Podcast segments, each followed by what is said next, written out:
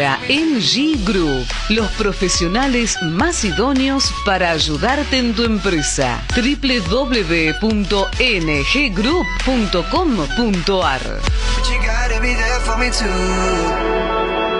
Descarga la aplicación en tu celular desde Play Store FM 93.5 Lo Nuestro.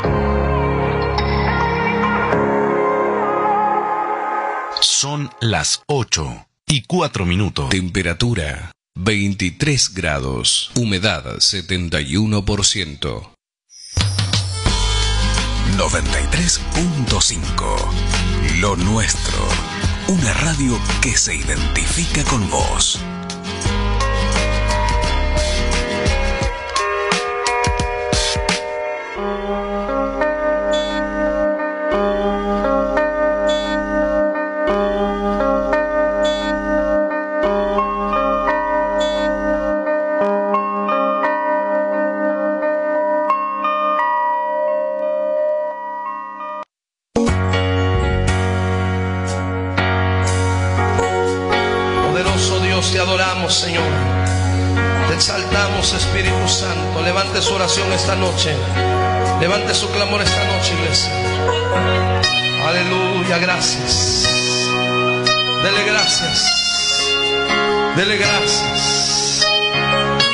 Gracias por las pruebas.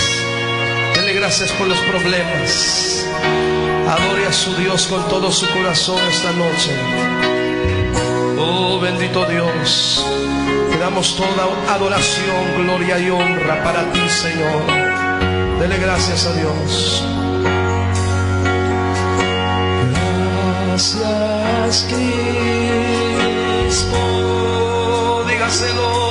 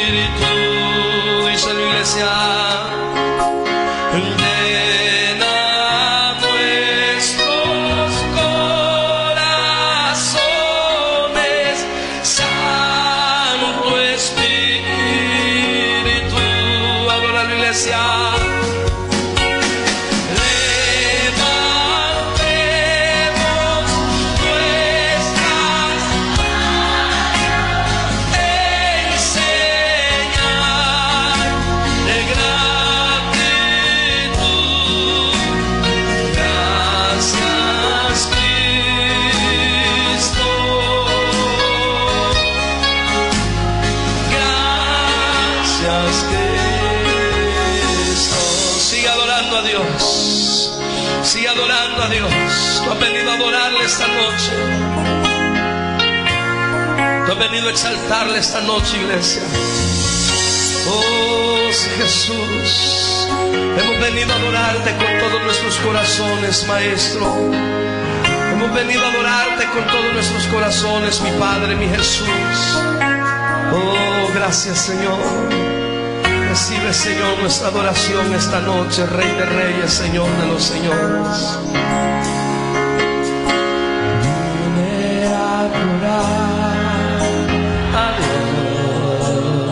Vamos, iglesia, díselo.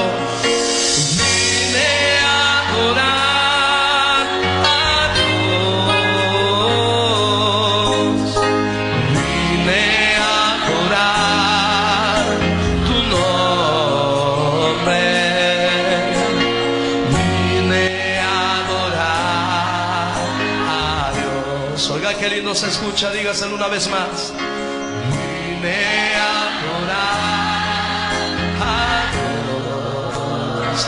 Iglesia.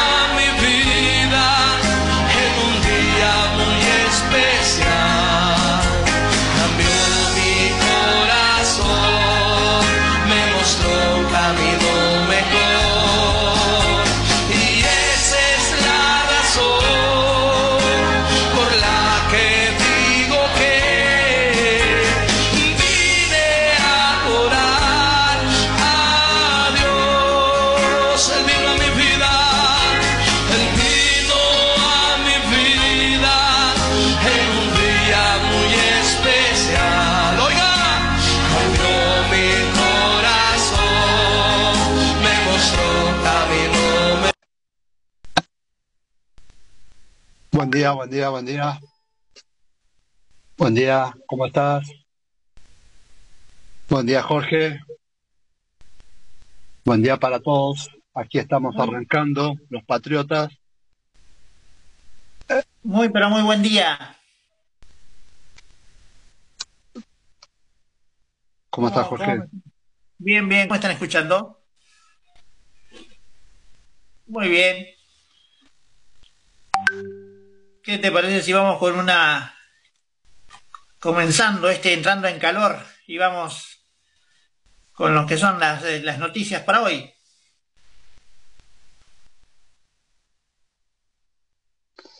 Dale, Jorge, está- estoy escuchando, así que estaba, Bueno. estaba chequeando que el sonido esté bien, así que ya está todo bien. Ok, entonces ahí vamos. Bien, para comenzar, como lo hacemos habitualmente, lo hacemos con los datos del clima. En este caso, en la ciudad de Mar del Plata es eh, 14 grados, una décima la, mm, temperatura actual. Tenemos, eh, perdón, perdón, estaba mirando otra, otra. 8 grados 3 la temperatura actual.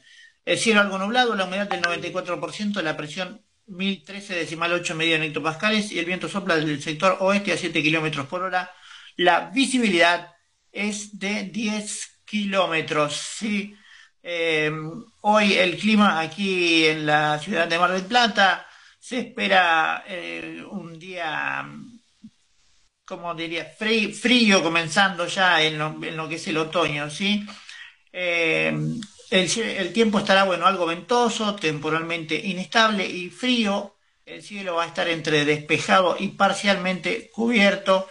Y la mejora llega en horas de la noche. No se descartan algunos chaparrones breves y sectorizados. El viento será del sudeste con intensidad regular hasta 40 kilómetros por hora, pero en disminución hacia la noche. La visibilidad será buena y la temperatura mínima alcanzará los 6 u 8 grados. Y la máxima estará entre 13 y 15 grados con baja sensación térmica. ¿sí? Eh, hay conflicto con, el transporte escolar en la provincia de Buenos Aires. Piden que vuelva el transporte escolar a los establecimientos rurales. Se encuentra suspendido desde marzo pasado. Los transportistas dicen que lo que paga la provincia de Buenos Aires no les alcanza y los alumnos quieren volver a asistir a las clases. Eh, entre otras cosas, bueno, em, otro dato importante, otro, otra noticia que hace a la actualidad de Mar del Plata, sí, que em, el, hubo aquí en Mar del Plata un, congreso sobre cannabis, sí, eh, con respecto a este, a este congreso y a, a lo que fue este, e- esta explosión del cannabis. Y el congreso en sí eh, desnudó que quedaron 1.280 millones de dólares y un furor por la industria del cannabis, ¿sí? con espíritu popular de lo que fue en este próximo eh, o lo que dejó este congreso, sí, Eh, fue todo lo que desnudo en cuanto a, lo que llega, ¿no? El, el, la industria del cannabis aquí en la ciudad eh, realmente eh, asombra todo lo que está todo lo que está generando, ¿no? Y, hablemos, digamos, de lo que está generando en la industria farmacéutica. Eh, pero bueno, Jorge, ¿me escuchás? Sí. En cuanto a lo que estás hablando sobre el cannabis, ya está legislado sobre la parte del cannabis. Sí. Por supuesto que aparte de, ser una necesidad que yo estoy de acuerdo de que, que a través de esta planta de marihuana eh, se produce el aceite de cannabis eh, en distintas eh, variedades que, que ayudan a muchas personas contra, con trastornos de algún tipo, con problemas neurológicos, psicológicos, con aquellas personas que están en tratamiento oncológico. Eh, eh, eso está, está comprobado científicamente, o sea que no hay nada para, para objetar. A, lo que voy es, eh, ¿qué tan grande es el negocio que aún cuando está todo aprobado legalmente a nivel nacional por, por diputados, senadores, y todavía se da pocas, pocas chapas, o sea, pocos eh, permisos verdaderos en algunas provincias a, a investigadores, a laboratorios, a, personas para que lo empiecen a producir. Eh, ah, ¿por, qué, ¿Por qué considerás que, que, porque más allá de que sea un negocio multimillonario, también es una cuestión farmacológica, ¿no? Eh, yo siempre sostengo que cuando vos, eh, vamos a hablar, por ejemplo, en el caso concreto de, del cannabis, que aquí en la provincia de Buenos Aires, digamos, está eh, penado todavía la, la, tenencia de cannabis. Parece, o sea, la tenencia para consumo, es decir, si me agarran con dos cigarrillos de marihuana, eh, tengo, digamos, paso la noche en la comisaría, pero yo sostengo siempre que todo eso se debe a que lo que está privado genera un gran negocio en negro, una, una gran, eh, una, un gran, eh, un río, por no es un gran, sino es un río de plata en negro, que otra cosa más, digamos, se puede pedir, porque en realidad ya ni siquiera, eh, o sea, ni siquiera el consumo eh, o sea, está probado que ni siquiera el consumo del cigarrillo de marihuana, digamos, está eh, afecta, digamos, eh, en muchas cosas. Pero dejando de lado, yo siempre sostengo que cuando vos prohibís algo es porque tenés un gran negocio detrás. De hecho, siempre se habló, inclusive, que el día que se legalice la droga, ese día, digamos, la droga va a dejar de ser negocio. El, el Estado recaudaría más plata, bueno, y habría que generar todo un sistema, ¿no? de salud eh, pero en sí eh, genera un gran negocio. Eh, el cáncer es un gran negocio, el tratamiento contra el cáncer es un gran negocio. Sabemos que la cura está el cáncer, pero el cáncer sigue siendo un gran negocio. Entonces, yo siempre sostengo que el, el tema está en, en que es un aparato poderoso porque es un aparato económico. Todo lo que genere economía en negro se convierte en poderoso porque es de donde todos pueden tomar eh, la plata sin rendirle cuentas al Estado y en definitiva eh, generar este, toda otra toda otra industria. Yo he visto en este en este congreso, por ejemplo, se está tratando o, por lo menos están planteando el, dejar, digamos, de el sacar de toda la marihuana en sí, ¿no? De, del mito, ¿sí? De que es algo que, está acompaña la, drogadicción o que es producto de la, de la drogadicción. O como algo, digamos, adictivo que genera, eh, que, genera, digamos, este violencia o que genera, digamos, es que haya robo. Bueno, hay, un montón de mitos que están que se están venciendo y bueno, que no justificarían eh, todo lo que, toda la legislación que hay, ¿no? En contra del cannabis. eh, se está, yo creo que es un proceso que está en, vías a mejorar conforme vayan apareciendo estos congresos, conforme vayan entendiendo eh, la política, vaya entendiendo que tiene que estar al servicio del pueblo, porque en definitiva todo eso depende de la política, vos sabés que es así. Todo lo que sea, eh, todo lo que la política tenga para fuente de recursos políticos, a ver si soy claro soy claro cuando digo que un negocio en negro es una fuente de recursos políticos. No sé si, me escuchas, ¿me escuchas bien? Sí, sí, sí, te escucho bien. Eh, es el sonido que produce cuando eh, ah, entró nuestra compañera de trabajo, Mónica Capelluto. Buen día, Mónica. Buen día, Mónica. ¿Qué tal? Buenos días.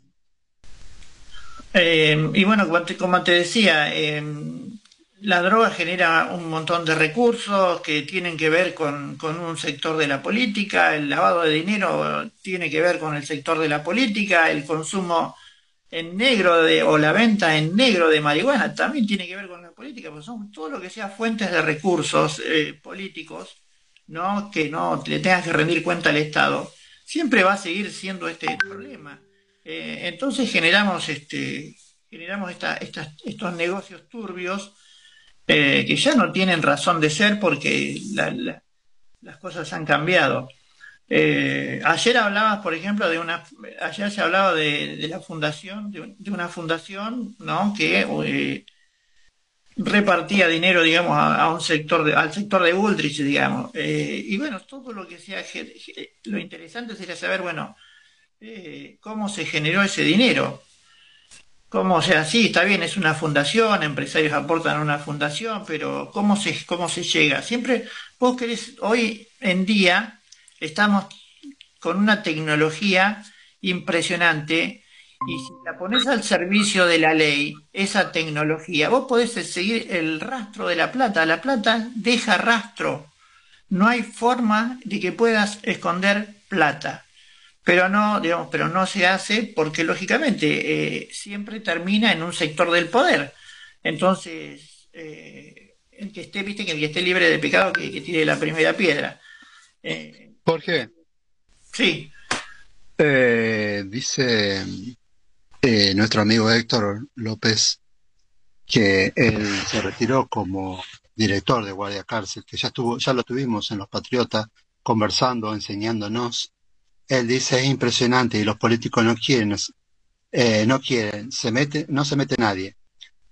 A él le tocó en el servicio penitenciario por descubrir el camino de la droga desde la cárcel. O sea que imagínate, él eh, cuidando a los presos, eh, puede investigar cuanto más desde afuera con todas las herramientas que hay, ¿no? entonces, yo creo que el flagelo de la droga, que la sufren toda nuestra sociedad, nuestras familias, eh, decir, hay una complicidad del Estado, de la justicia y de la policía eh, con los narcos, eh, que es más que evidente, está claro eso, ¿no?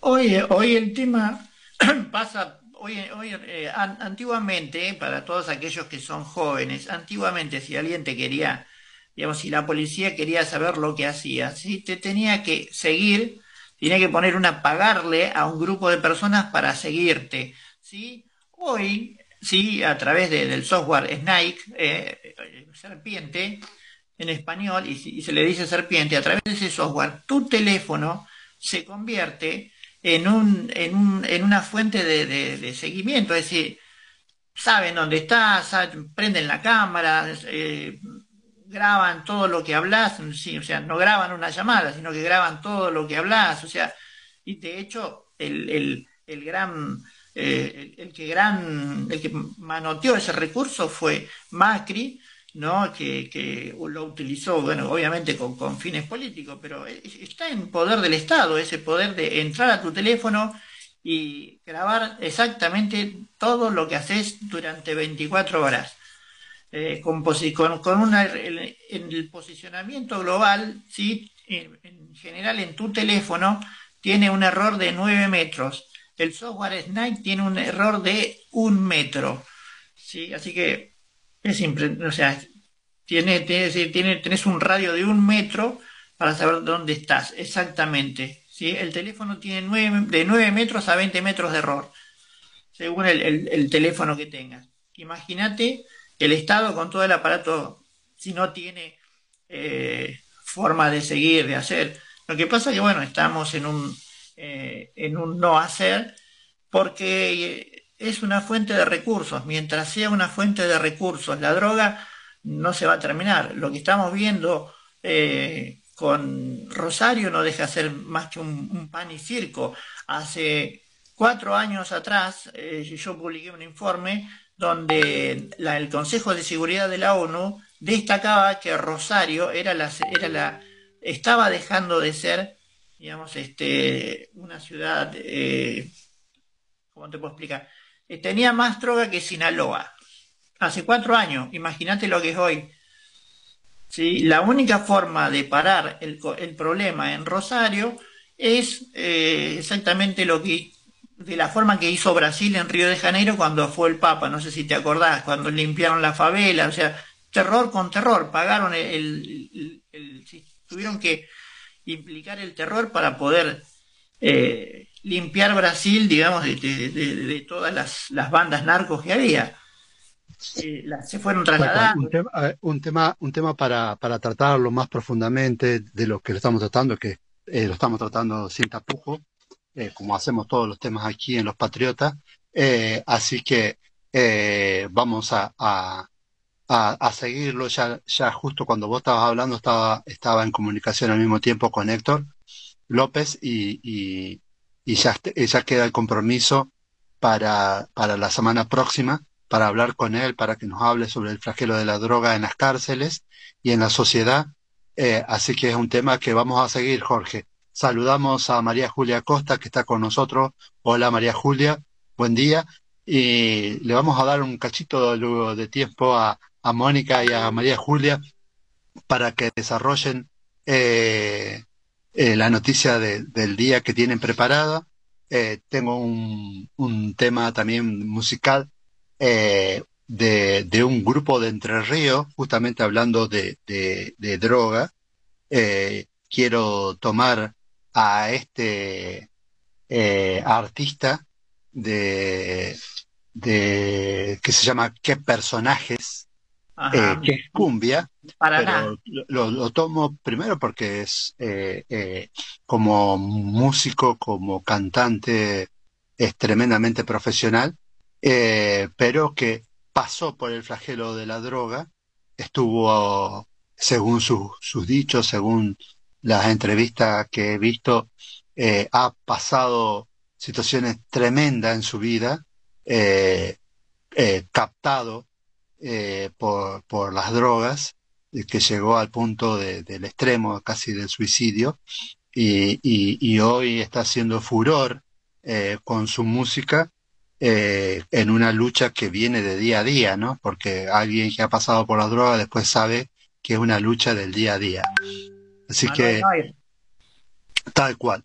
María, María Julia, Moni, eh, lo que ustedes tengan para contarnos, de, tanto de Santo Tomé como de Galve o del país o del mundo, eh, los micrófonos están abiertos para ustedes.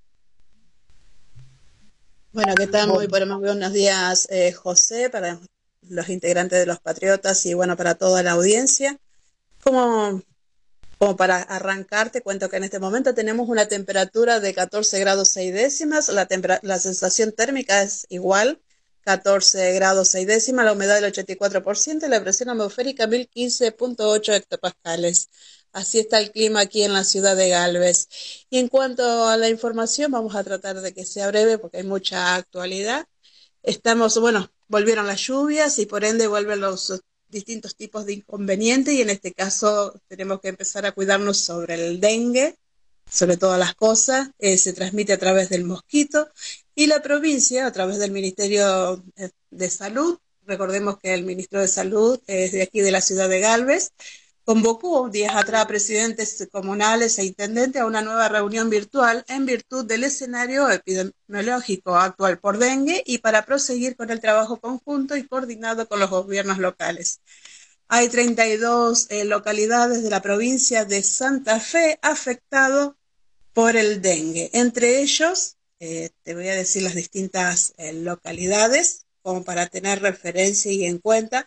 Te comento mientras seguimos ampliando que aquí en la localidad de Galvez hubo, hay ocho casos positivos confirmados en laboratorio y entre las zonas, eh, las localidades afectadas están Villa Minetti, Tostado, Ceres, Avellaneda, El Rabón, Florencia, Las Toscas, Reconquista, San Antonio de Obligado, Tacuarendí, Villa Ana, Villa Guillermina, Villa Ocampo, Santa Fe, Rafaela, Ercilia, Rosario y Chavas.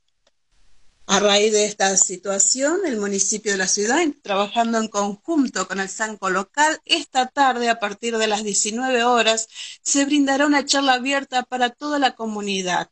¿eh? En cuanto para brindar mayor información por prevención, más allá de los flyers, los spots en los distintos medios eh, de comunicación de aquí de Galvez, haciendo campaña de prevención, van a hacer esta charla a cargo de las profesionales Carolina Gallo y Juliana Centurión. Una, es una profesional de aquí del hospital y del municipio de la ciudad.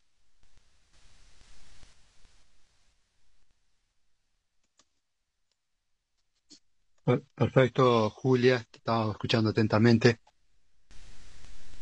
Eh, no sé si, si, tenés algo más para,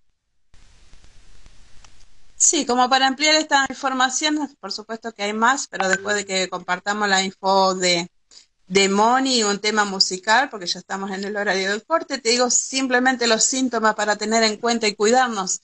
Los síntomas del dengue, fiebre alta, más de 38 grados, dolores musculares intensos, dolor detrás de los ojos, dolor de cabeza, malestar, falta de apetito, manchas rojas o sarpullido en el cuerpo, que puede llegar a picar. Y bueno, ante estos síntomas se debe acudir al médico para recibir el tratamiento adecuado. Seguimos con más información que nos puede aportar Moni. Por, favor, Moni. ¿Qué tal? Muy buenos días a todos. Gracias a la audiencia por conectarse al programa Los Patriotas. Les voy a ir comentando el tiempo en Santo Tomé tenemos una temperatura de 15 grados, una humedad de 84%, viento a 15 kilómetros por hora. Hoy día jueves mayormente va a estar nublado. Le voy comentando una noticia en Santo Tomé, provincia de Santa Fe. Vuelve el ciclo cultural en tu plaza, organizado por la Municipalidad de Santo Tomé. El primer encuentro del año se realizará en la vecinal oeste con actividades y espectáculos para toda la familia.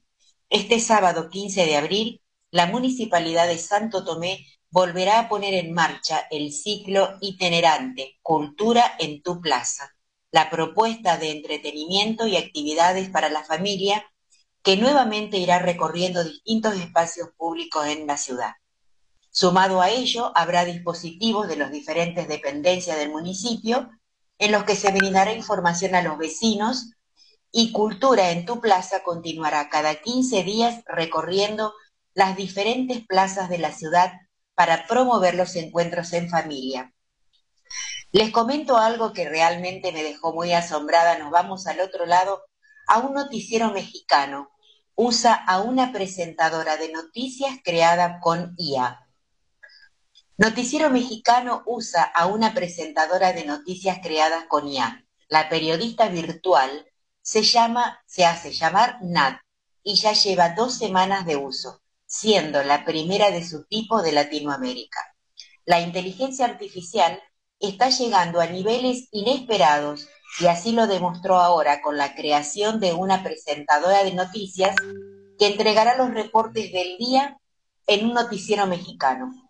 La periodista virtual se hace llamar Nat y ya lleva varios días informando en el medio. Se trata de Grupo Radio Fórmula, que decidió llevar a cabo este método para presentar las noticias diarias. Dicen que, sin embargo, y a pesar de que ha demostrado funcionar bien, aún quedarían algunos detalles para mejorar. Nos llevamos más o menos un mes y medio en desarrollar ANAT. Sin embargo, se necesita aún que periodistas ayuden en la precisión del diálogo que desarrolla esto con el fin de no dar un dato impreciso sobre una noticia. Cabe recordar que el uso de la IA durante las últimas semanas han estado en constante debate luego de que expertos en el área firmaran una petición para que se detenga su desarrollo hasta que haya normativas de regularización y seguridad en el aspecto. Yo los invito que googleen esta información y ustedes lo vean al video. Realmente, realmente confunde. Si no fuera por lo que se ve un poquito que le falta detalles para que, porque queda muy inerte la información de lo que estamos acostumbrados con el cuerpo humano, les diría que confundiría a muchos esta presentadora de, México. Le vamos a dar lugar entonces al espacio publicitario y también a la música. Gracias, gracias Moni. Eh, vamos a seguir trabajando sobre esto de la inteligencia artificial, Moni, porque la verdad es, eh, es increíble, increíble la cantidad de cosas que se están haciendo. Bueno, nosotros, Analía, eh, en el diario de josenizo.info, eh, hemos utilizado en varias notas la inteligencia artificial, eh, así que eh, es para, para tenerlo en, en cuenta. Va- vamos con qué personaje, Adiós Amor y Oye Mujer, son dos de los éxitos más, más importantes de este grupo de aquí de Entre Ríos. Tiene más, a ver, a ver, a ver, ya les digo más o menos. Tiene casi 170 millones de, de, vistos en el canal de YouTube eh, estos dos temas de qué personaje.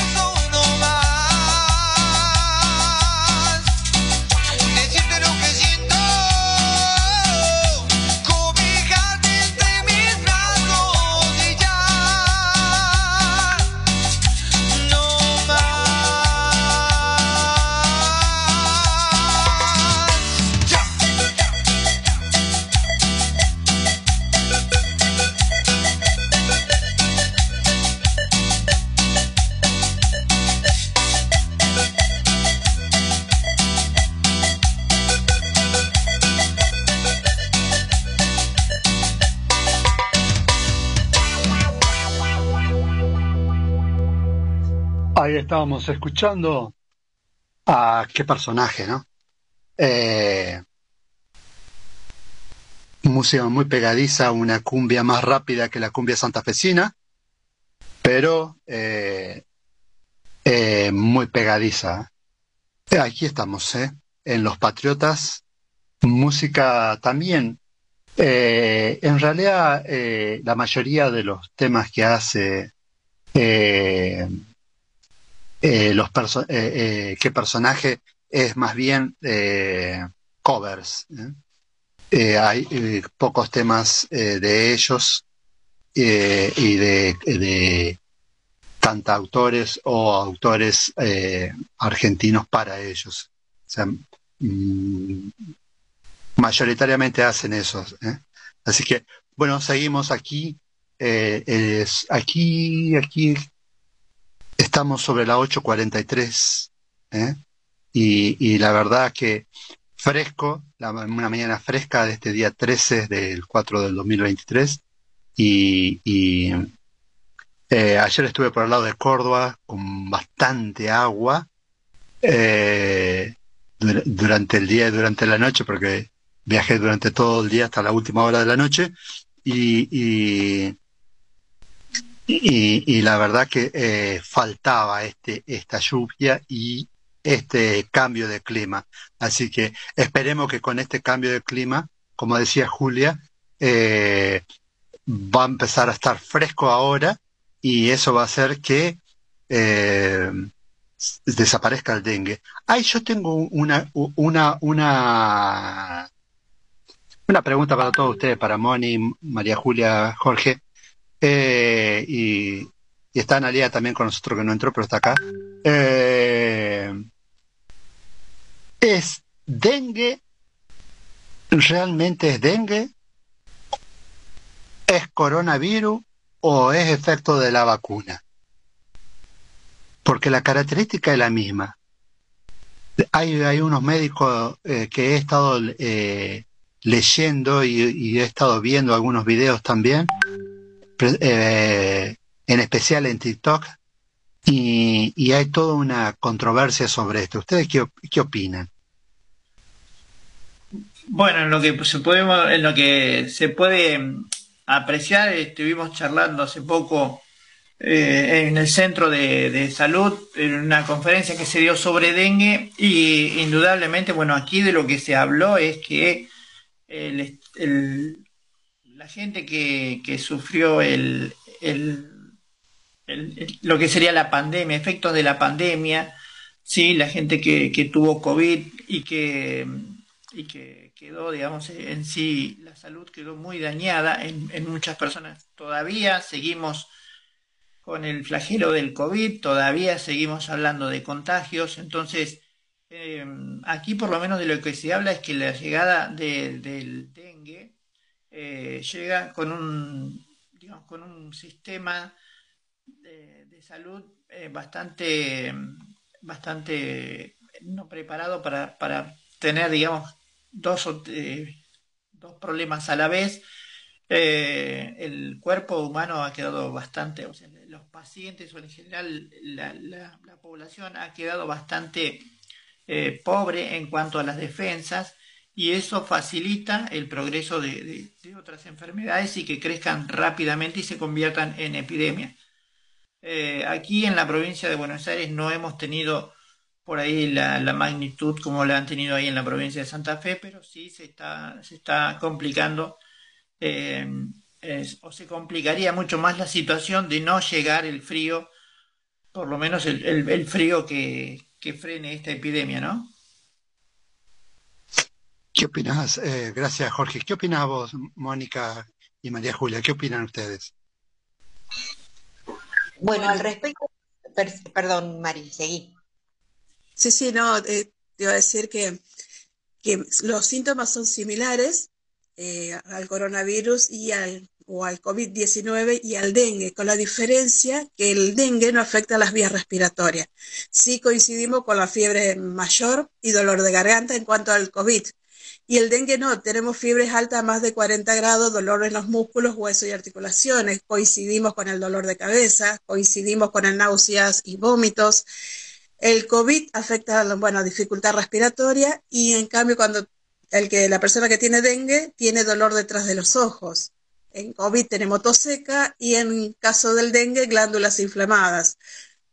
En las personas afectadas por COVID, pérdida brusca de gusto y olfato y en los afectados al dengue, erupción cutánea. Esos son los, los síntomas como para poder diferenciar, pero compartimos casi el 50-60% de los síntomas y es difícil hasta que no asistamos a un centro asistencial médico, no lo podemos diferenciar, ¿no? Tampoco debemos eh, automedicarnos. Sí, Moni, te, te escuchamos. Sí, totalmente de acuerdo con vos, Julie. En ese caso, la principal diferencia entre ambas enfermedades, como decís vos, es en el dengue no afecta a las vías respiratorias. Los síntomas son muy parecidos y todos vamos a una sola cosa que ahora ha salido, que es la nueva vacuna contra el dengue. Pero este, lo demás es todo muy parecido, no hay una diferencia, no sale una diferencia, eh, que es lo que es lo que puede, cómo se puede sentir una persona realmente, porque los síntomas son muy parecidos, solamente hay que tener cuidado y cualquier información que uno quiera o duda o síntoma que tenga, recurrir al médico para poder estar más seguro de lo que uno puede llegar a tomar. Esa es mi apreciación porque es muy poquito realmente. Gracias, Moni. Gracias, María Julia. Bien, bien eh, aclarar bien esto por la, parte de, síntomas, pero también aclarar bien eh, de, que hay que recurrir al médico y que no hay que automedicarse. Creo que es fundamental eso.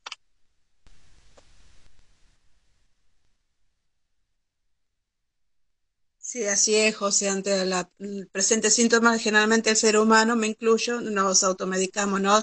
Nos tomamos algo porque es algo pasajero y no últimamente hay que acudir al médico porque a veces queremos resolver en el momento para poder seguir con nuestras actividades y podemos dañar más nuestra salud. Sí, eh, bueno, para tener bien en cuenta estos datos y, tenemos, por, por, ejemplo, nosotros en este momento, perdón, 14.6 la temperatura aquí en Sauce Viejo, eh, la humedad es del 84%, la presión es 1015.8 en Estopacal, el viento sur a 29 kilómetros por hora y la visibilidad es de 12 kilómetros. Eh, eh, está medio nublado, se, puede ver el sol. Hoy, se, hoy la mínima fue de 14 grados y la máxima se espera llegue a 20 grados. Y eh, para mañana, miércoles también, a mínima de 14, la máxima de 20. También para el sábado, pero con una máxima de 23, el domingo con una máxima de 24. Eh, pero hasta el miércoles de la próxima semana no se espera eh, temperaturas superiores a los 23 grados con una mínima que va a andar entre las 13 y los 15 grados. Así que ya el otoño podemos decir que ha comenzado por lo menos en esta semana, no sé si después no aparece de nuevo un día de 30 grados y volvemos todo para atrás, ¿no? Pero eh, en Sauce Viejo eso es lo que dice el Servicio Meteorológico Nacional Argentino.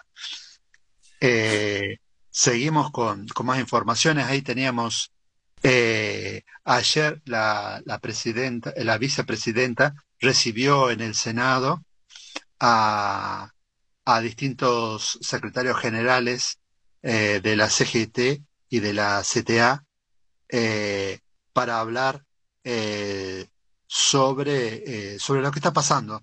Sobre todo, lo que dijeron es que lo que más se habló fue esto de la pérdida de masa salarial.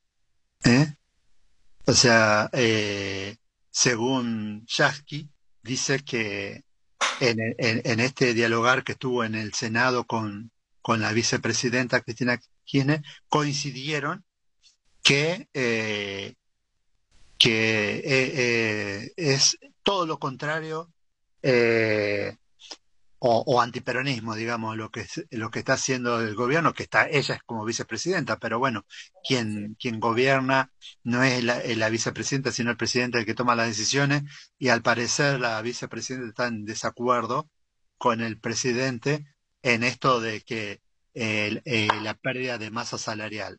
Y eh, eh, hubo movi- movilizaciones ayer al, a- al Ministerio de, de Trabajo eh, para pedir esto, ¿no?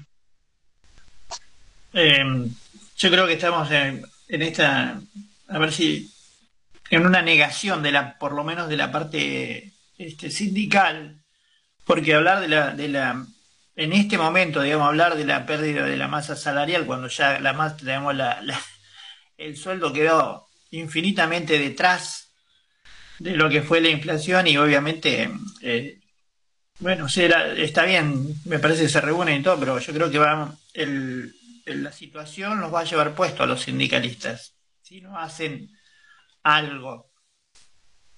Eh, me parece que estamos en un momento político muy malo para el sindicalismo, obviamente por la situación que está atravesando el país y el trabajador por sobre todas las cosas. Y por supuesto la, la gran eh, el gran crecimiento del trabajo en negro y de, y de la explotación. Estamos volviendo a la explotación del trabajador, que es algo que ya está estadísticamente visto y bueno, me parece que ya estamos, eh, si van a hacer algo, bueno, se acordaron un poco tarde.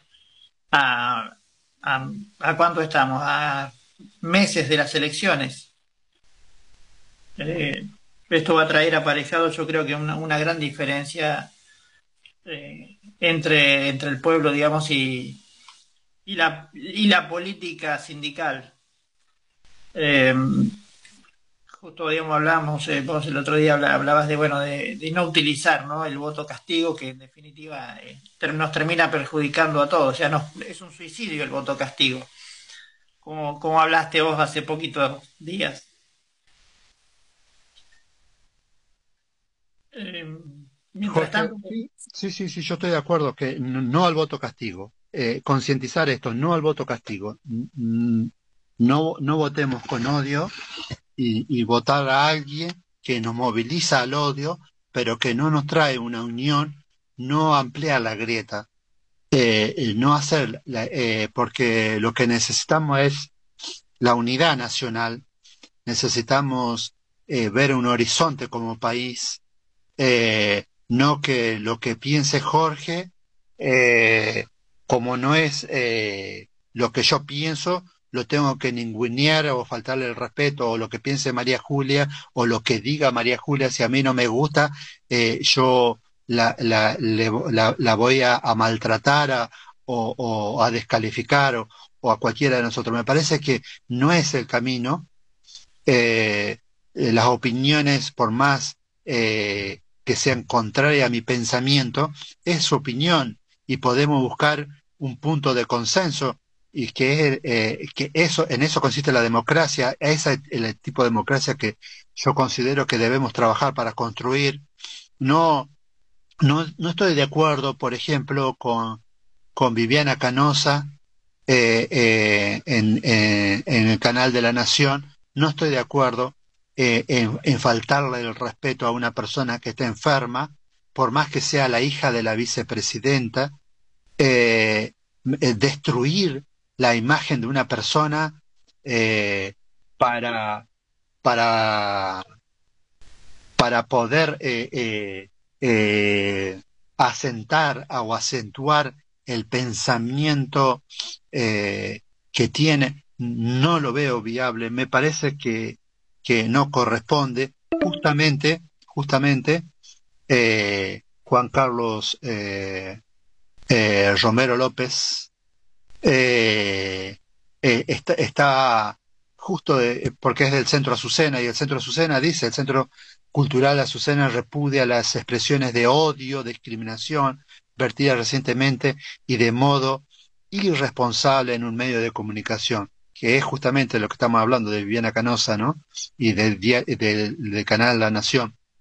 Dice, en este accionar forma parte de la campaña de odio impugne aún que tuvo en punto más alto en el intento de magnicidio de la vicepresidenta de la Nación, la interacción del Poder Judicial, los posteriores, la proscripción y la campaña mediática, asociación al falto eh, tendencioso y comprensivo de toda prueba.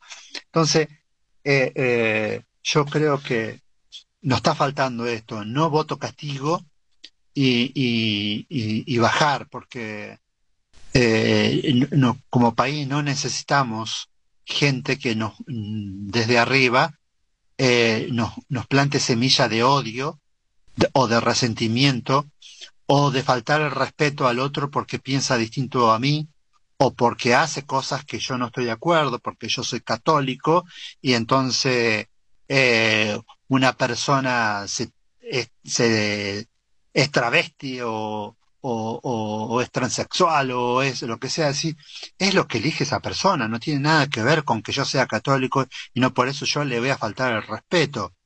Por más que yo esté totalmente en desacuerdo, no significa que le voy a faltar el respeto a la persona, ¿no?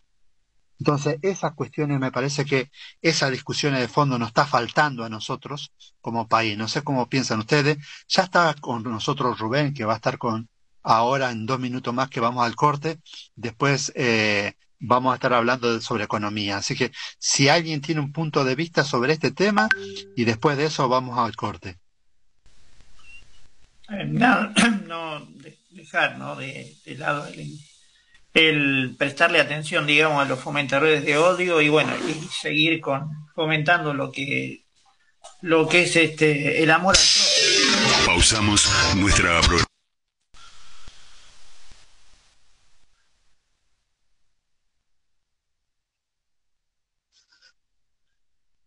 Jorge.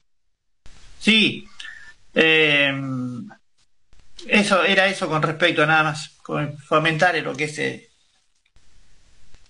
bueno, eh, nosotros ya tenemos, eh, estamos sobre el espacio publicitario. La verdad es que es un tema eh, para tratarlo profundamente.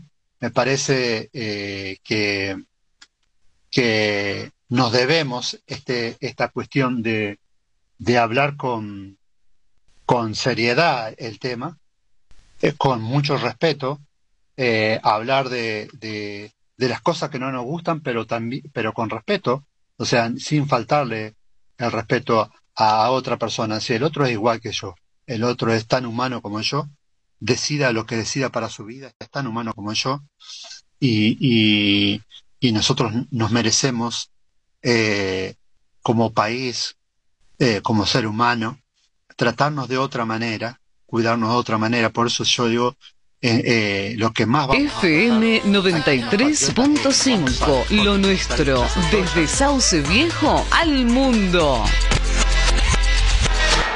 Castro la producción periodística, Gabriel Barilá, Marcos Milesi, Gabriela Bruno desde el móvil, Ernesto Fernández, mi nombre es Oscar Paredes, gracias a todos y todas, hasta mañana, chau chau, ya llega nacionalmente. ¿eh? Poder recuperar lo que dejé de amar. Y si sonrío y de repente, no es que estoy demente, solo me ha costado llegar a este, este presente. Sin estar con nadie, yo me siento insuficiente y ya compré. Nacional Noticias. El país en una sola radio.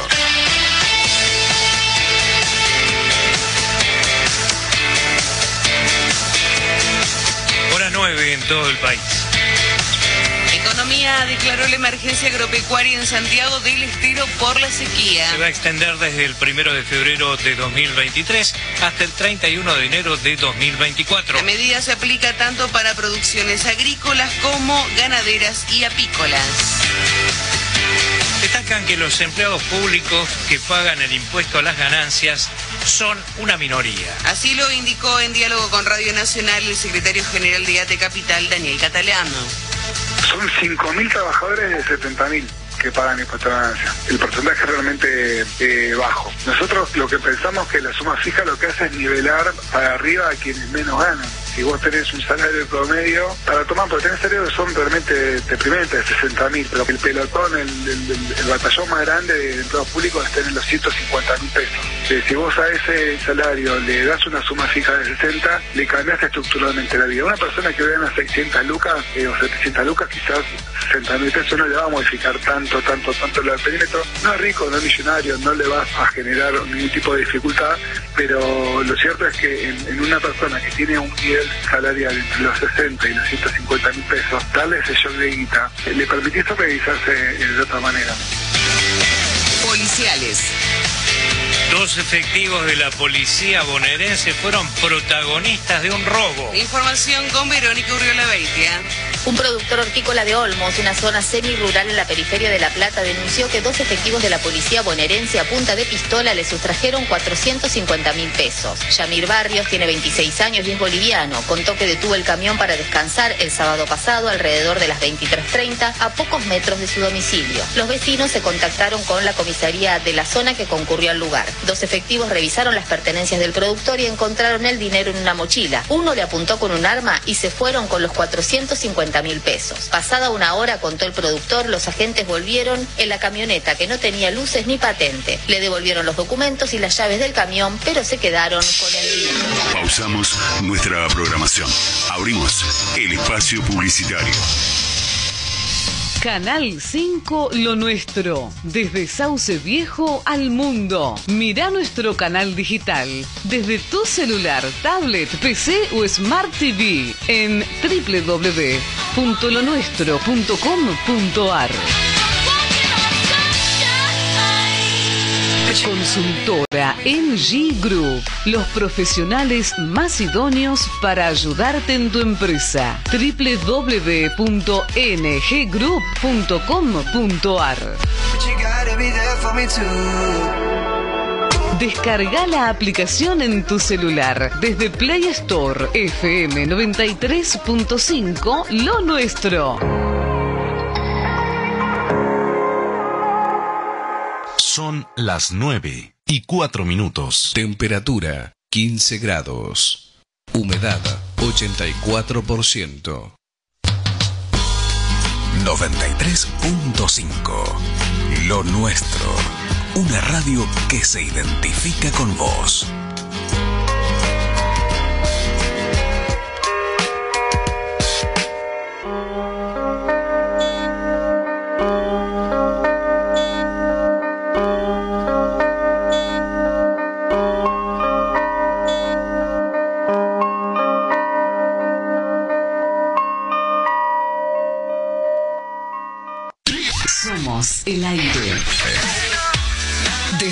Viejo, Santa Fe, mirás Canal 5, lo nuestro.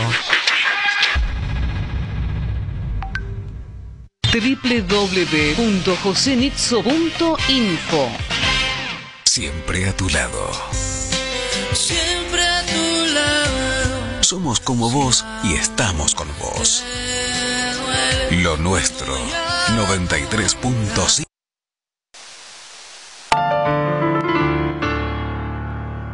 Supimos pedirnos perdón a causa del orgullo. Y por culpa de aquel error perdimos nuestro amor. Era más fácil decirnos adiós que lastimarnos tanto. Hubiera sido mejor que llorarnos, pedirnos perdón,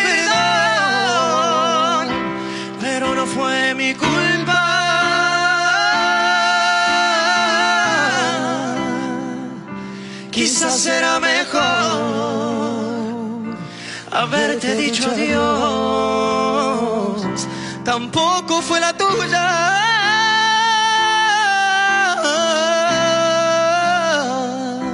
Fue culpa de los dos. Fue culpa de los dos. Fue culpa de los dos. Fue culpa de los dos. Fue culpa de los dos, fue culpa de los dos. Y ahora que vivo buscando me mata extrañarte, no encuentro la forma de cómo explicarme qué hace mi casa vacía sin ti. Y cuando yo cierro mis ojos para no te siento aquí dentro y, quiero abrazarte, pero es imposible porque ya no estás. Pero no fue mi culpa.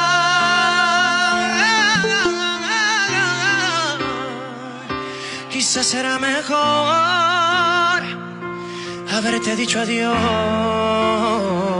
Tampoco fue la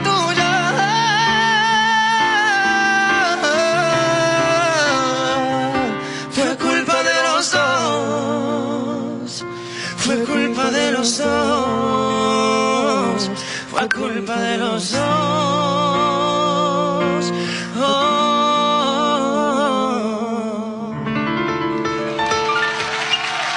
Pero no fue mi culpa.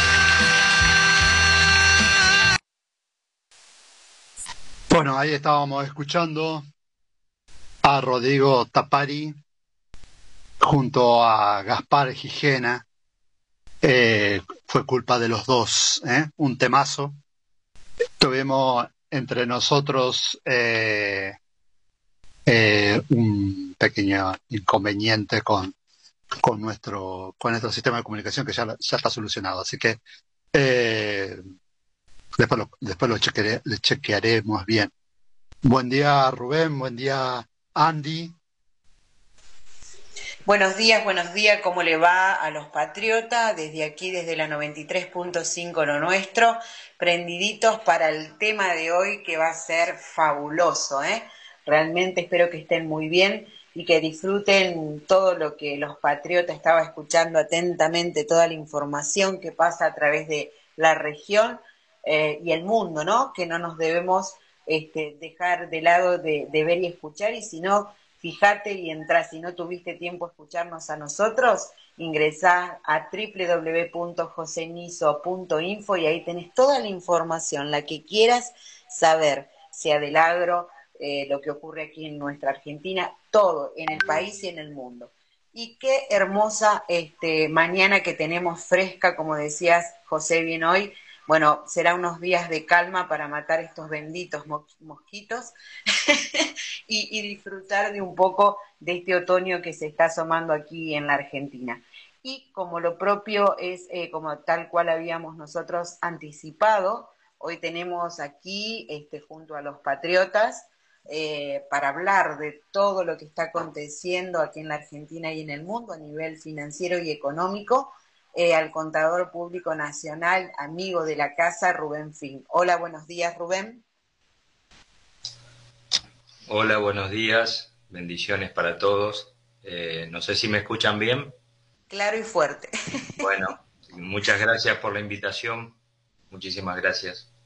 No, por favor, al contrario, esto es este, un tema de la actualidad de, de la cual tenemos que estar sabiendo todo lo que está aconteciendo en nuestro país, qué es lo que incide en, en la economía de nuestro país, qué es lo que, lo que está ocurriendo en todas las corrientes económicas y quería antes anticiparle que Rubén Fin es asesor en finanzas personales y asesor financiero a mutuales y clubes. Muy interesante todo su desarrollo como contador público nacional.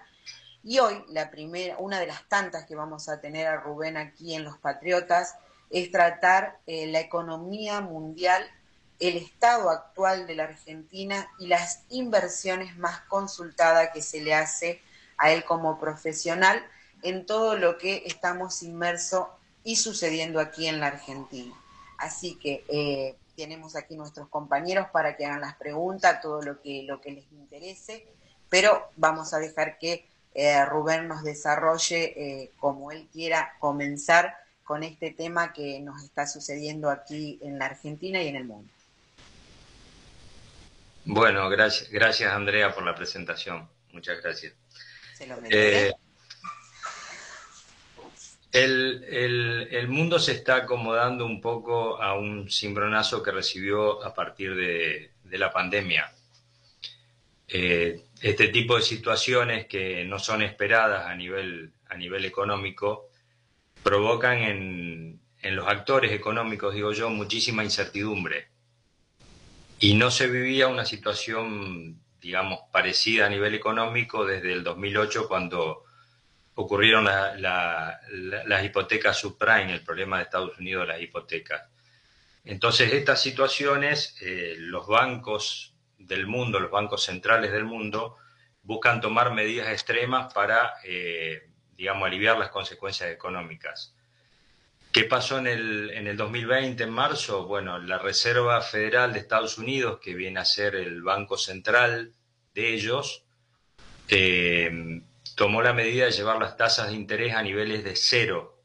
Es decir, es la tasa que aplica la Reserva Federal con la cual le presta plata a los bancos en los Estados Unidos. Le prestaba la plata a tasa cero. ¿Para qué? Para que los bancos tengan dinero para prestar a los diferentes este, personas y a las diferentes personas y empresas y estos puedan seguir con su actividad económica eh, a raíz de justamente lo que estábamos viviendo, el aislamiento por la pandemia.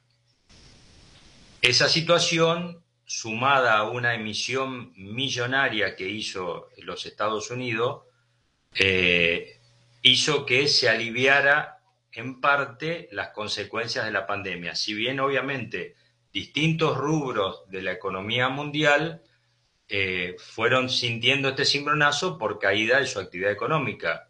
Llamémosle sector hotelero, sector turístico, al haber aislamiento y la gente no poder viajar o ubicarse, obviamente sentían el cimbronazo de, esa situación. Y bueno, muchas cadenas hoteleras, incluso empresas de aviación, tuvieron que cerrar. Eh, entonces, bueno, e, esa situación se buscó aliviar con una emisión de dinero importante y con una baja importante en la tasa de interés, de manera tal de que hubiera acceso eh, bastante barato, digamos, al crédito. ¿Por qué, ¿Por qué hago referencia a esto? Porque cuando el Banco Central de Estados Unidos le presta dinero a los bancos norteamericanos a una tasa muy baja, obliga a que ellos presten a la gente a una tasa baja. Entonces, de esta forma, el acceso al crédito es muy económico. Por eso hoy el mundo está inundado de dólares, porque hubo una emisión masiva de, dólares que hoy Estados Unidos tiene su deuda más alta de la historia. La deuda en este momento de los Estados Unidos es cercana a los 30 billones de dólares. Estamos hablando de millón de millones, 30 billones de dólares. ¿Cómo, está documentada esa deuda? Con títulos, títulos de la deuda. Entonces, el Banco Central le presta dinero a los bancos barato para que los bancos presten y obviamente contra esos préstamos le, entrega títulos, títulos de la deuda norteamericana. Esos títulos a nivel internacional tienen una, calificación eh, crediticia muy alta. Las calificadoras de riesgo las califican con la, la letra AAA, que es la calificación más alta que hay, con lo cual son títulos eh, que siempre se cobran. Esa, es la, digamos, la interpretación de, la calificación. Son títulos que se van a cobrar. ¿Qué fue pasando? Obviamente, en un primer momento, cuando empieza la pandemia y el aislamiento, la economía tiene una, digamos, hay una chica importante en la actividad económica, producto de lo que decía al principio, la incertidumbre que había. Entonces, eh, las empresas empezaron a producir menos, el consumo bajó, la gente se aisló, la gente se aisló en su casa, entonces la gente, ¿qué era lo primordial que cubría en ese momento? La alimentación, pagar los impuestos y la parte de medicamentos. Pero no hacía otro tipo de inversiones, no había inversiones en automotores, no había inversiones en vivienda y no había inversiones en viaje porque no se podía y porque la gente no era lo que, lo que estaba en sus prioridades en ese momento. Con el correr del tiempo o con el paso de los meses, cuando se empieza un poco a, alivianar el tema del aislamiento, eh, entonces empiezan a surgir en la gente la idea de ver qué otro tipo de inversiones se puede hacer. Por eso si uno sigue los comportamientos bursátiles del año 2020, va a ver que en, el primer mes de la pandemia las bolsas tuvieron una baja muy fuerte, pero rápidamente se recuperaron. En los meses siguientes las acciones y todas las empresas, la mayoría de las empresas del mundo empezaron a recuperar sus niveles de precio, sobre todo las empresas tecnológicas. El sector tecnológico es el sector que más rápido se adapta a los cambios que ocurren en la economía. Eh, tiene un, poder de, readaptación, digo yo, muy, muy, muy rápido. Entonces, de esa forma, ellos, eh, vía todo lo que es venta eh, por, por, páginas de Internet o ventas online y todo, fueron reacomodando sus empresas rápidamente y la gente, obviamente, estando en su casa, ¿qué hacía? Y compraba por Internet. Compraba teléfono celular nuevo, compraba computadora nueva, cambiaba la notebook, no pensaba en cambiar el auto, en, en arreglar la casa, no, pensaba, pensaba en ese tipo de inversiones. Ese proceso que se fue dando hizo que obviamente rápidamente las empresas tecnológicas recuperaron rentabilidad. Entonces, cuando la economía empieza a, funcionar de a poco normalmente, eh, las empresas estas ya venían marcando, digo yo, en el, en el mundo prácticamente máximos históricos en sus cotizaciones. ¿Producto de qué? De que la rentabilidad se había recuperado rápidamente. ¿Qué, fue pasando con el correr del tiempo? Bueno, la economía empezó a abrirse a nivel mundial. La gente empezó nuevamente a viajar, empezó a contratar hoteles, a contratar turismo, pero ya no había la cantidad de, oferta de hotelería y de, y de aviación que había con anterioridad, porque muchas empresas habían cerrado. Entonces, en ese proceso, ¿qué pasa? Cuando empieza una demanda muy fuerte de la gente a contratar hotelería, a querer viajar y todo, al haber menos oferta, que provoca esto que empiezan a aumentar los precios. Ese aumento de precios es la inflación que empezamos a ver a nivel mundial, que en Estados Unidos llegó a proyectarse en un 7% anual. Imagínense que nosotros tenemos acá mensualmente un 7% de inflación y ellos estaban asustados porque tenían un 7% de inflación anual. Al haber este nivel de, inflación a nivel mundial, los bancos centrales empiezan a tomar medidas para tratar de empezar a sacar el dinero en circulación para que no genere más inflación. Hasta tanto la oferta se adecue nuevamente a la demanda que está habiendo ahora. Entonces, ¿qué empiezan a hacer? Empiezan a subir la tasa de interés. ¿Cuál es la tasa de interés que suben? La tasa de interés que le pagan a los bancos para que los bancos le den la plata a ellos, a los bancos centrales. Esa tasa que en el 2020 estaba a nivel cero, como fue en el 2008, hoy está en el 4,75% y la perspectiva es que siga subiendo un poco más. Entonces, de esa forma, obligan a los bancos que presten plata a la gente a una tasa más cara. ¿Qué pasa acá? La gente cuando en el mundo se financia mucho la gente para comprar vehículos, este, vivienda, con préstamos a largo plazo.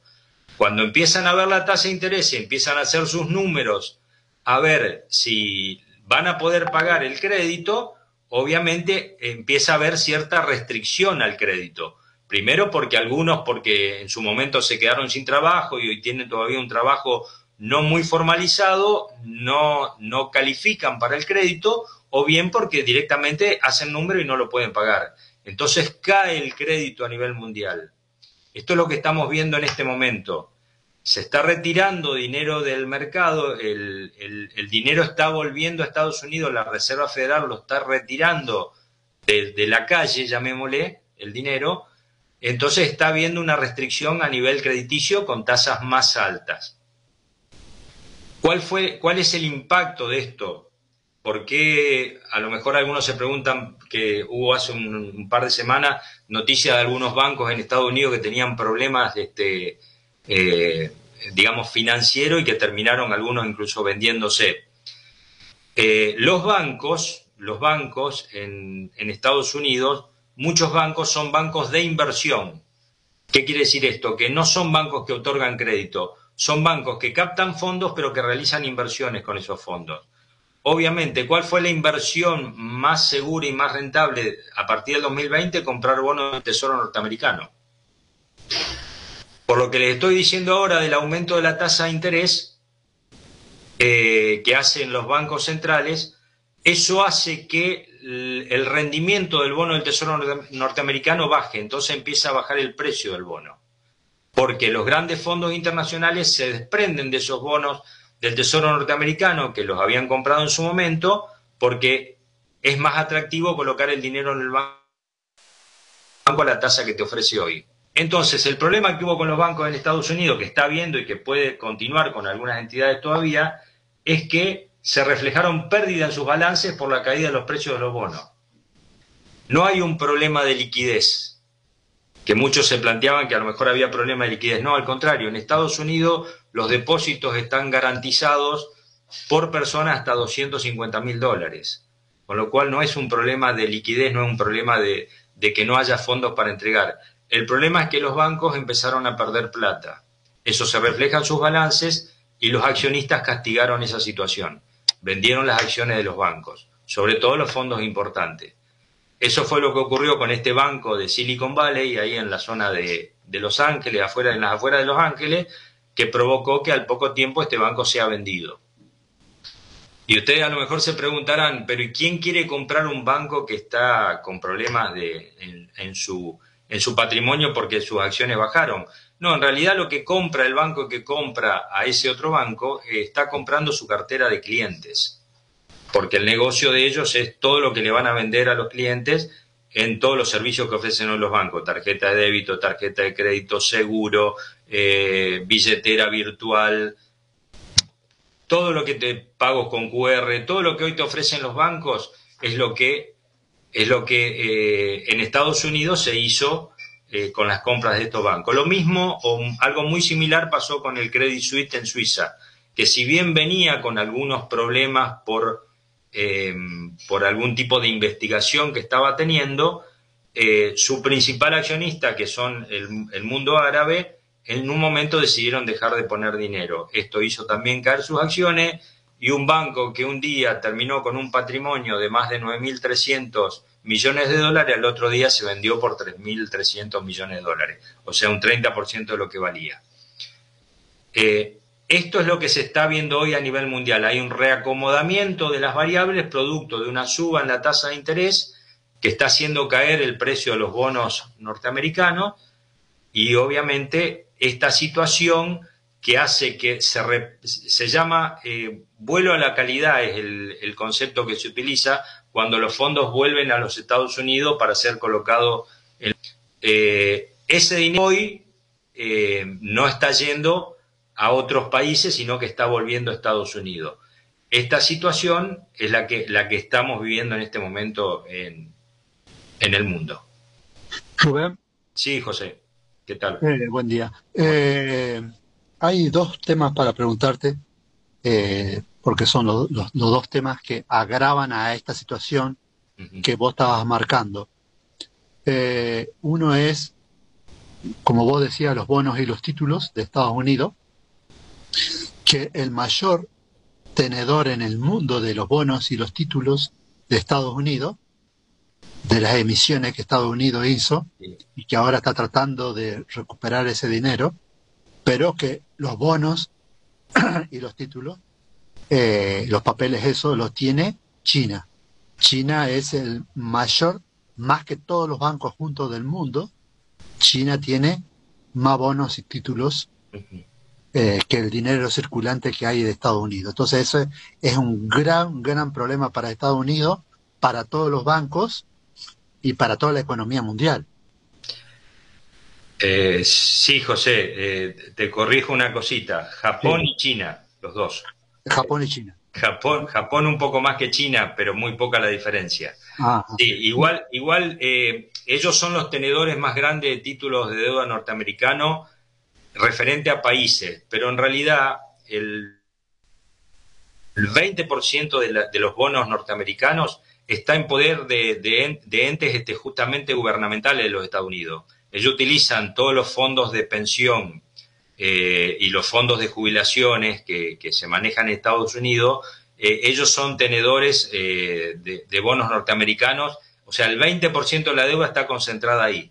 Después viene Japón y China como tenedores más importantes. Eso es como lo, como lo que se está haciendo acá en Argentina con, el ANSES. Con, el ANSES, exactamente lo mismo. El ANSES y el Banco Nación, que son los tenedores de deuda argentino, exactamente. Es exactamente lo mismo a, nivel de, Norteamérica. Pero sí, eh, es importante lo que vos marcás porque Japón y China, hoy si, si se desprendieran de, lo, de los bonos norteamericanos, estamos hablando que cada uno tiene cerca de 2.000 millones de dólares en cada uno, ¿eh? en, deuda, eh, en deuda de bonos norteamericanos.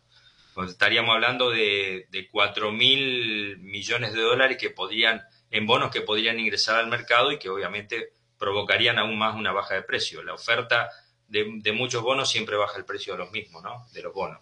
Y a, eso se le suma que China, al estar dentro del BRIC, junto con la India, con Rusia, con, Ara, con los, países de, Arabia y Brasil, eh, que están eh, eh, comenzando a comercializar en sus propias monedas, también dejan el dólar afuera, o sea que también pierde poder en la comercialización.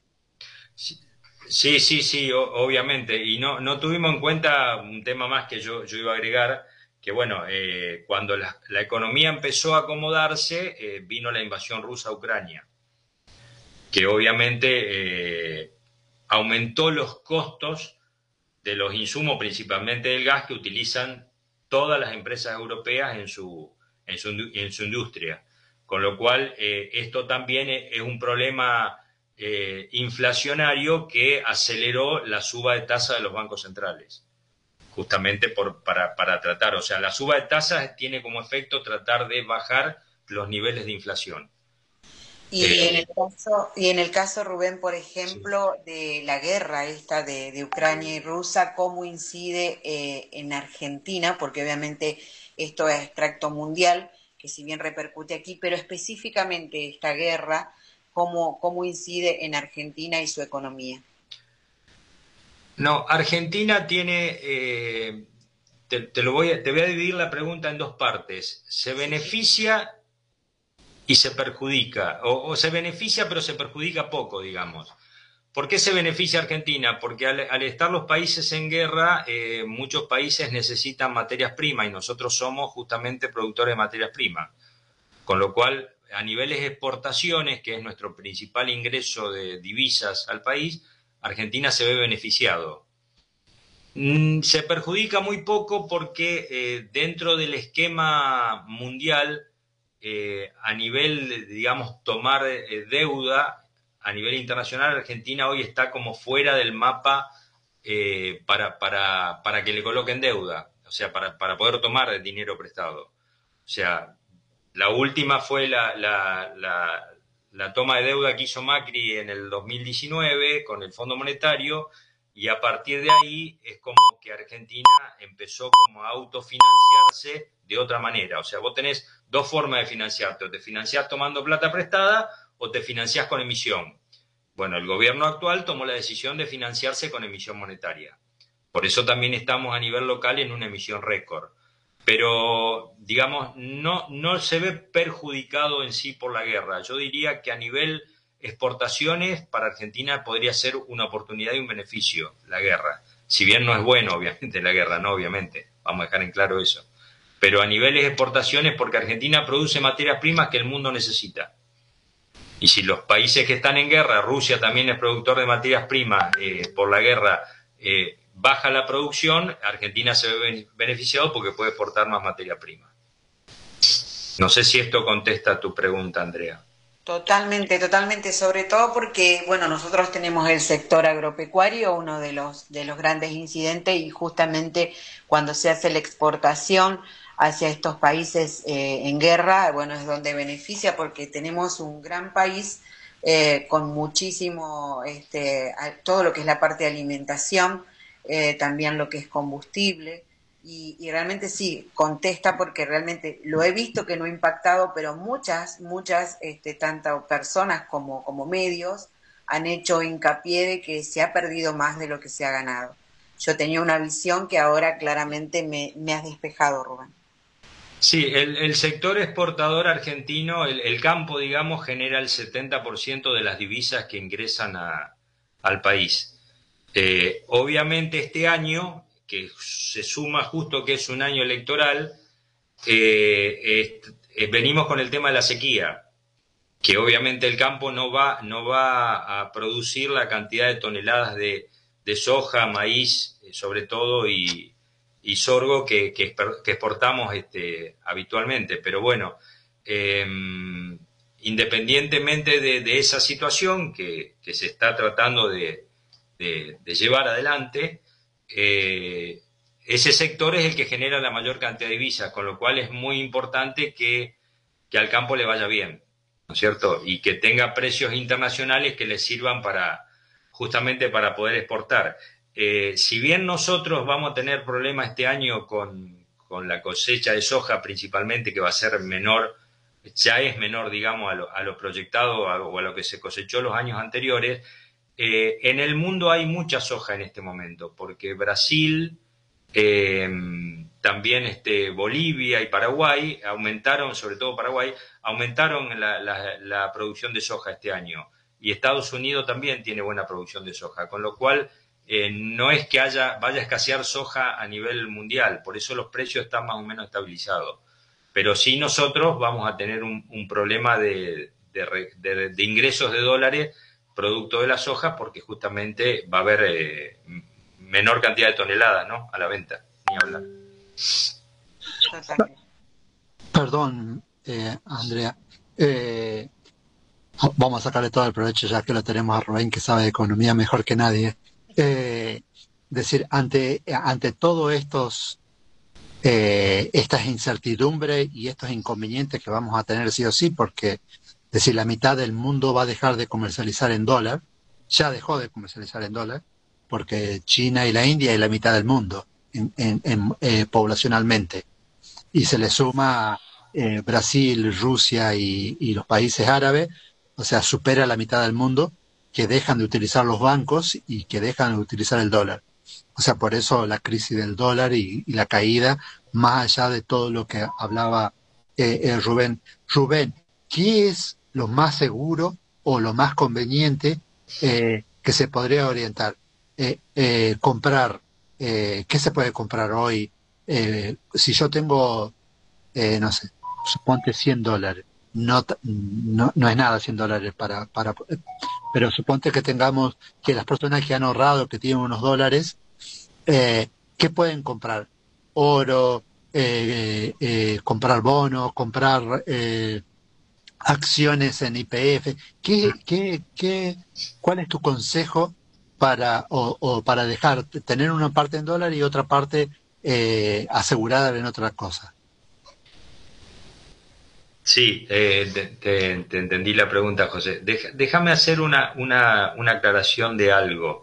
Eh, la, gente nos hace, sí, nos hace habitualmente la consulta, decir, bueno, tengo, tengo plata ahorrada en el banco, ¿qué me conviene hacer? O sea, plata ahorrada habitualmente es pesos, algunos tienen dólares en el banco, pero normalmente los, los ahorros que hay son en pesos, porque bueno, recordemos que Argentina tiene una economía que se puede llamar bimonetaria porque la gente, digo yo, piensa en pesos para todo lo que es sus gastos corrientes, o sea, pagar impuestos, ir al supermercado, cargar nafta, eh, pagar un viaje o algo, pero cuando quiere ahorrar, eh, para ahorrar trata de, posicionarse en dólar o en alguna otra moneda que le dé un poco más de seguridad.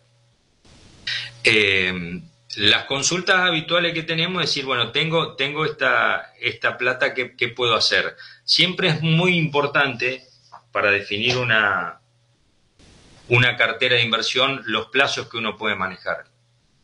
Eh, los plazos en los cuales puede llegar a no tener que disponer de ese dinero. ¿Por qué? Porque si alguien viene y nos plantea, mira, tengo esta plata porque vendí una casa, pero en 90 días me compro otra y no le vamos a recomendar ni comprar oro, ni comprar criptomonedas, ni comprar este, acciones o bonos. ¿Por qué? Porque ese tipo de inversión que nosotros consideramos es de renta variable, no de renta fija, siempre tiene eh, más volatilidad en los precios, es decir, los precios fluctúan fácilmente ante cualquier cambio de escenario que se puede provocar de un día a otro. Entonces, en ese tipo de contexto, es decir, la cobertura más rápida y más, y, digamos, y y más rápida de hacerla líquida cuando vence es un plazo fijo. Lo que pasa es que hoy un plazo fijo en pesos, eh, por la inflación anual proyectada, va a estar, su tasa va a estar por debajo de la inflación. Entonces, eh, una tasa de plazo fijo hoy de un banco está en el orden del 70% y la inflación proyectada está en el 100 o un poco arriba del 100, con lo cual en un año ese dinero en pesos se estaría descapitalizando aproximadamente un 30%, si no es que se decide en los próximos días una suba de tasas. Eh, eso en cuanto a, una inversión, digamos, a las consultas que tenemos. Después, cuando uno tiene un horizonte de, tiempo un poco más largo de, inversión, nosotros siempre consideramos prudente la diversificación. Diversificar es decir, eh, no poner todos los huevos en la misma canasta, decimos nosotros.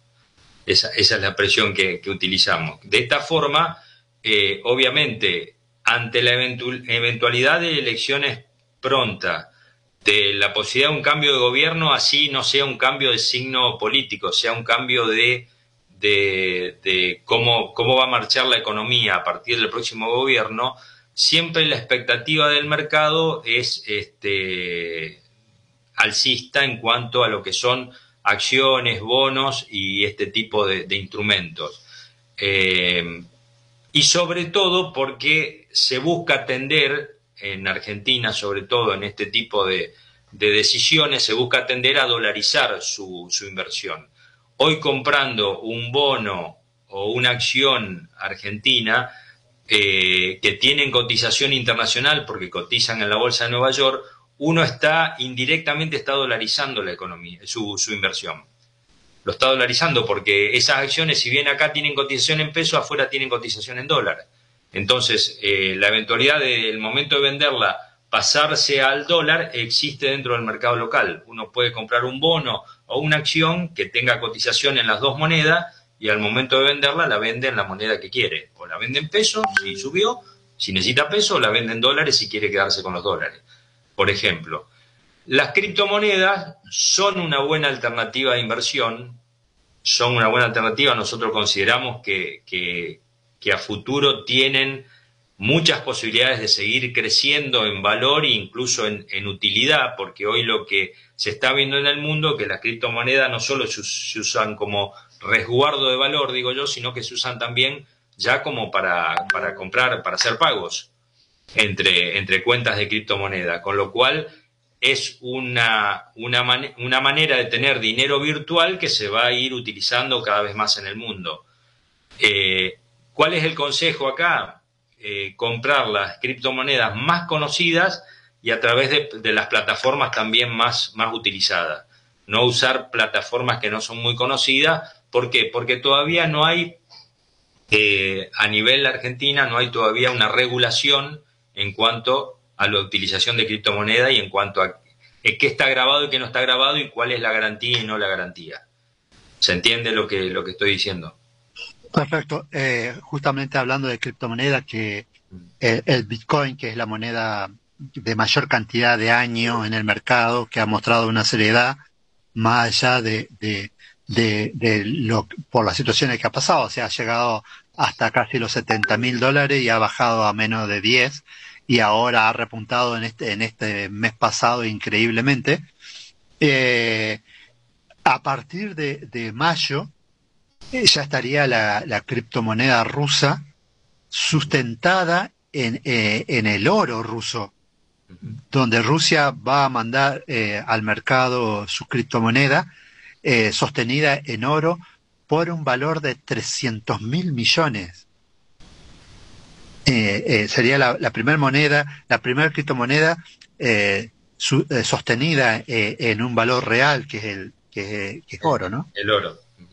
Sí, bueno, eh, ahí, tocaste un tema que, iba a comentar ahora. Eh, la mayoría de los bancos centrales europeos y obviamente también el Banco Central norteamericano, el Banco Central chino, están pasando sus reservas eh, específicamente a oro. O sea, están comprando oro. Esto quiere decir que, bueno, lo que vos comentabas antes, José, la posibilidad de que el dólar como moneda de cambio en el futuro eh, pierda este valor eh, es, muy, es muy posible y por eso ya están tomando recaudo en oro.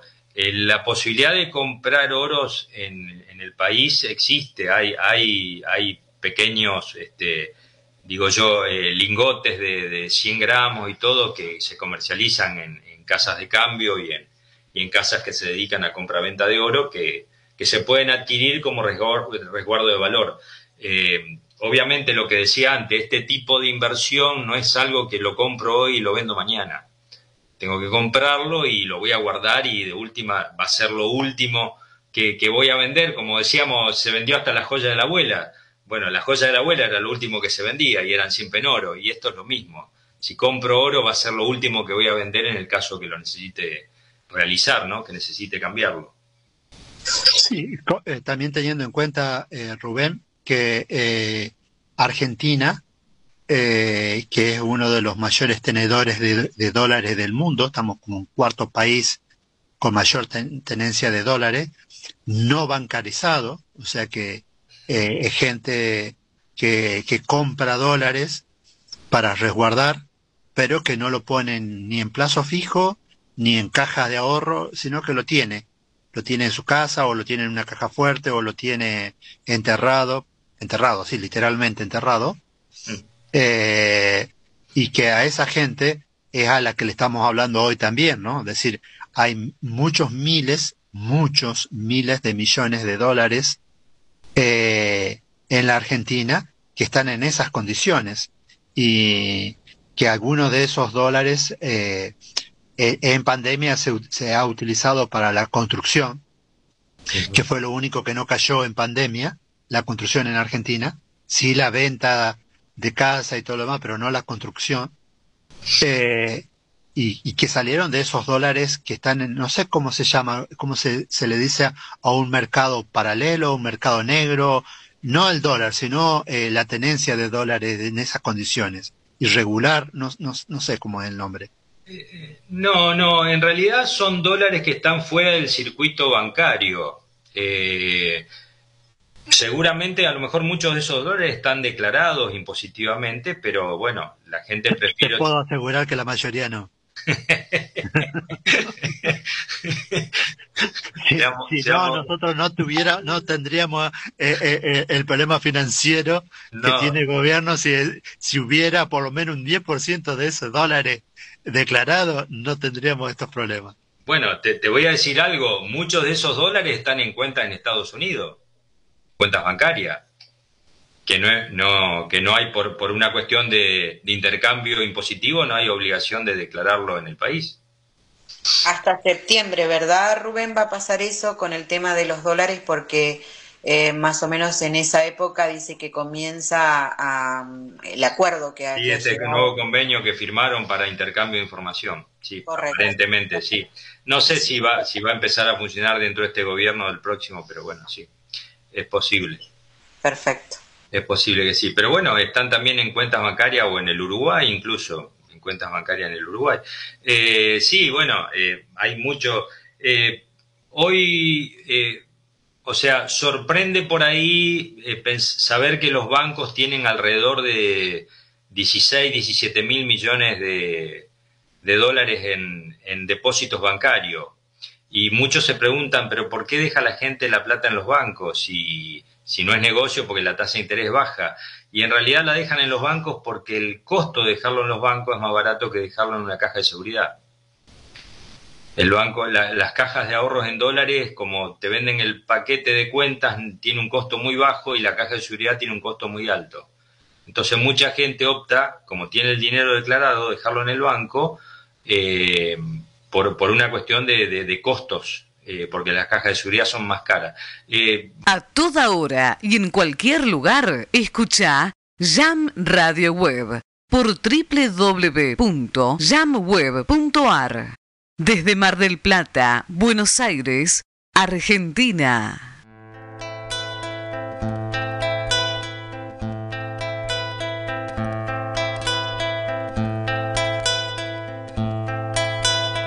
En un tobiano pasuco con caronitas peladas. Ahí va el peoncito de estas cruzar por la picada. Cauchito varón, maduro al rigor, sin saber por qué, tierno corazón, falto de calor le tocó crecer.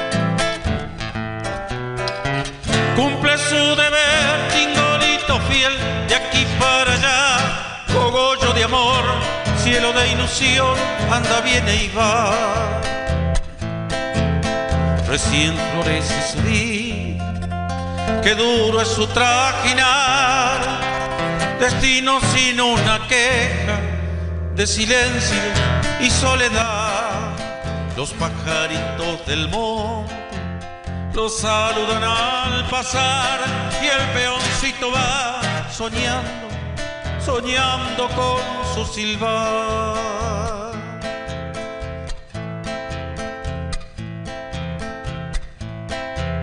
Pero se endulza el camino con la frutita del ta y el chañaral florecido le va perfumando el alma Jugo de miquichi, miel de camachuí, fruto de ubajay, gallo está, vaqueano además, sabe bien dónde hay.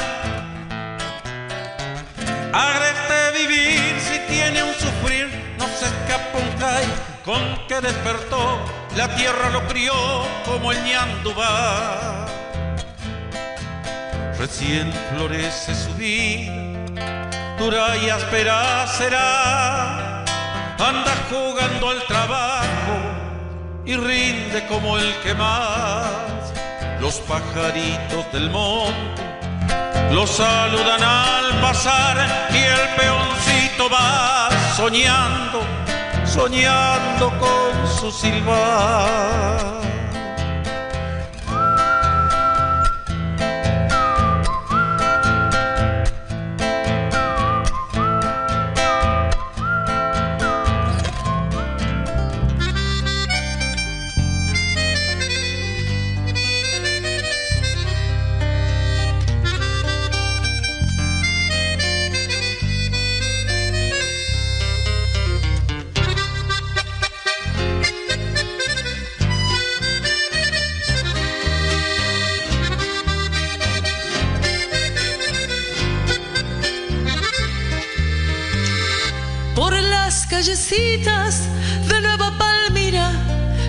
El silencio del frío estival. Sombrero de paja, brazos de orillero, susurran el silbo torcasas de paz. El laurel del río le moja las tardes, la brisa lo mece sobre el pedregal, chalita encendida, destino de nadie buscador de oficios que vienen y van. Crecerá